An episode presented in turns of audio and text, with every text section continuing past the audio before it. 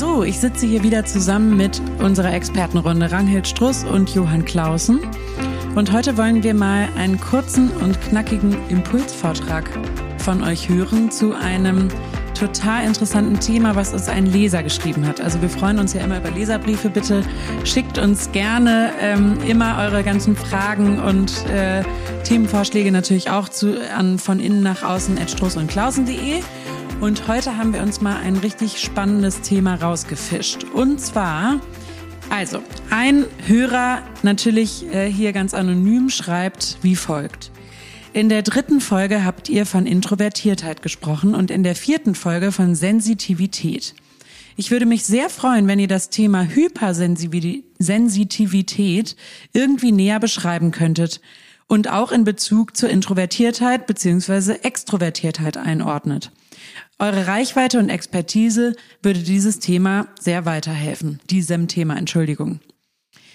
Äh, lieber Johann, vielleicht kannst du einmal anfangen. Ähm, spannendes ja, Thema, das einmal aufzudröseln für uns. Total spannendes Thema und vielen Dank für diese wunderbare Frage. Äh, genau, die dieses Wort eben Hochsensibilität oder eben Hypersensitivität und hat dann da draußen auch noch manchmal eben hochsensibel oder hochsensitiv. Das sind ja sozusagen alles äh, Synonyme für ein erfülltes oder gefühltes Erlebnis, was eine Person hat. Es gibt dazu jetzt noch nicht, ähm, sagen wir mal, richtig psychologische Studien zu, inwieweit das wirklich ähm, ähm, also immanent mehr wird oder immer mehr auftritt aber in unserer Wahrnehmung vor allen Dingen ähm, in unseren eigenen Beratungssessions und auch natürlich sonst da draußen wird immer mehr gespiegelt, dass ähm, einfach dieses Thema immer aktueller wird und im Sinne von, wie das Wort ja schon zusammenkommt, eben hoch und sensibel ist es quasi nochmal ja eine, eine erhöhte Reizschwelle, dass man eben wahnsinnig viel aufnimmt und ein Mehr eben aufnimmt, in Anführungsstrichen. Und das heißt nicht, dass die anderen Leute weniger aufnehmen, sondern dass die weniger bewusst ist. Also die Kategorie wäre schon mal wichtig, dass es nicht irgendwie,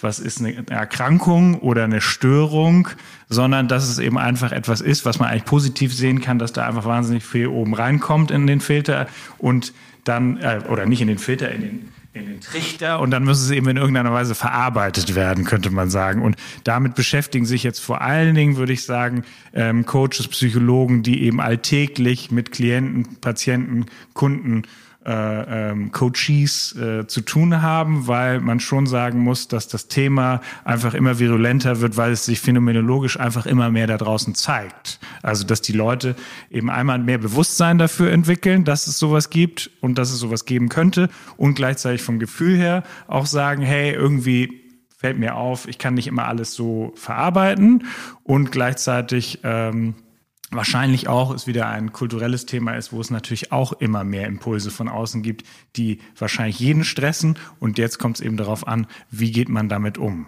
Und deswegen gibt es verschiedene Mittel, mit denen das sozusagen korreliert. Nicht? Im Big Five hat man sogenannte Neurotizismuswerte, die ja auch für eben emotionale Stabilität oder eben eher hohe Sensibilität gelten und damit kann man natürlich auch gucken, inwieweit das zusammenpasst. Das heißt aber nicht kausal, dass jemand, der emotional nicht so stabil ist, automatisch hypersensitiv ist oder umgekehrt.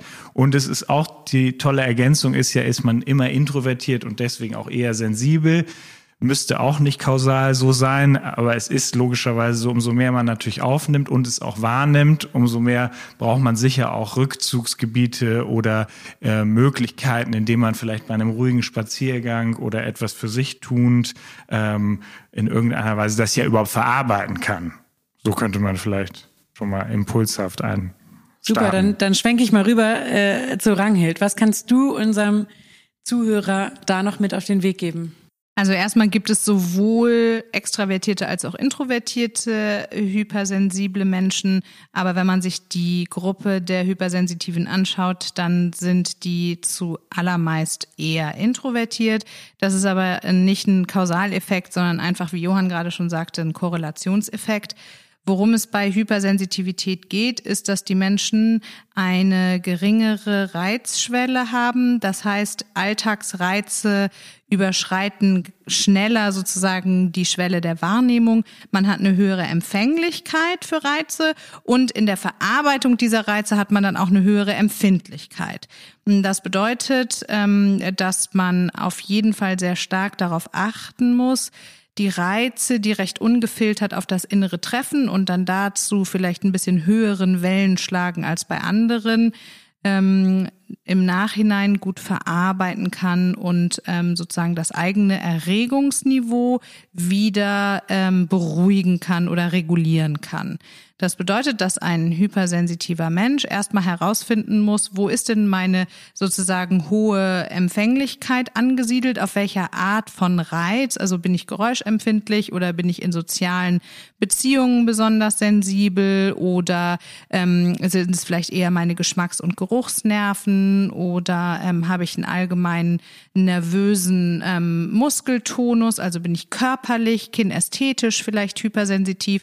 Und wenn man dann rausgefunden hat, wo diese höhere Empfänglichkeit ist und wie sich die Empfindlichkeit auswirkt, das heißt, welche Gefühle es dann tatsächlich nach sich zieht, dann hat man ja eine gute Gelegenheit zu gucken, an welchem Punkt man angreifen kann. Also vielleicht müsste man dann dafür sorgen, dass man ähm, längere pa Pausen oder Aus äh, Erholungsphasen hat, nachdem man äh, Menschen getroffen hat. Oder vielleicht ist es auch einfach wichtig, Geräusche zu isolieren, dass man Noise Cancelling ähm, Kopfhörer in der U-Bahn trägt oder ähnliches und ähm, was auch immer hilft, ist, äh, Johann hatte das gerade schon angedeutet, ähm, sich vielleicht mit der emotionalen Stabilität nochmal ein bisschen mehr auseinanderzusetzen. Das heißt, auf der Ebene ähm, des Selbstwertgefühls dafür zu sorgen, dass man sich schneller von Rückschlägen erholen kann oder dass man schneller auf sein äh, sozusagen normales Level von Energie wieder zurückkommt.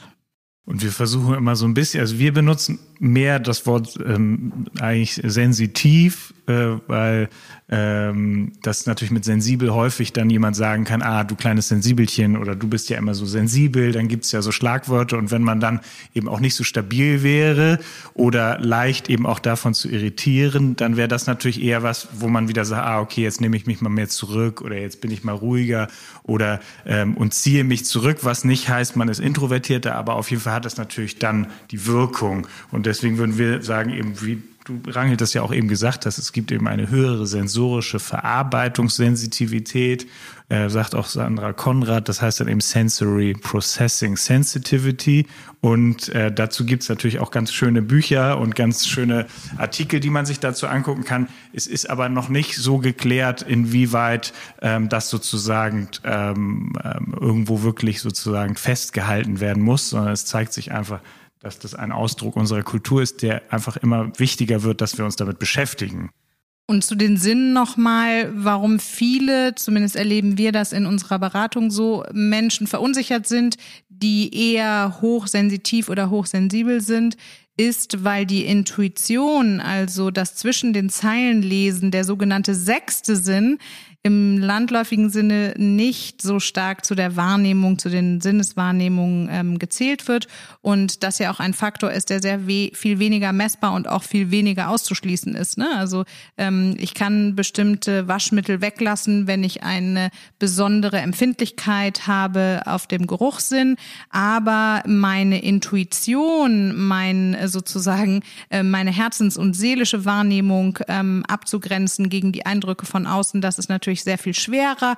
Und da würden wir raten, ähm, dann eventuell eben auch professionelle Hilfe in Anspruch zu nehmen, um auf dieser Ebene einen guten Selbstschutz zu erlernen und auch die Fähigkeit zu erlernen, wieder zu Kräften zu kommen, insofern man ähm, sich äh, selber überlastet hat. Genau, und da wieder nicht in den Vergleich zu gehen, sondern eben auch wieder zu gucken von innen nach außen. Das würde ja heißen, irgendwie wahr ist, was wirkt oder auch eben, was ich fühle, hat auch eine Berechtigung und eine Bedeutung und das gar nicht eben zu bewerten oder das irgendwie zu kategorisieren, weil das ist häufig viel gefährlicher, wenn man sich überlegt und einmal irgendwie das in einem Search Engine eingibt, was ist das jetzt? Weil dann findet man natürlich mindestens zwei Blickwinkel auf diese Fragestellung. Und wenn man erstmal sagt, hey, irgendwie ähm, ist das was Schönes, aber und ich weiß noch nicht so ganz genau, wie ich damit besser umgehen kann, dann wäre es wichtig, auch einen Raum dafür eben zu öffnen, sich das genauer anzuschauen. Man kann schon sagen, wer eben diese Thematik für sich entdeckt und auch merkt, ah, irgendwie fühle ich mich da echt zu Hause, der sollte natürlich da auch einen anderen Raum und einen anderen Schutz und auch eine andere Art der Kommunikation ähm, und einen liebevolleren Blick drauf werfen, als jemand, der eben, sage ich mal, äh, Terminator-mäßig äh, und nicht, dass der auch sicher sensibel ist, aber ähm, durchs Leben schreitet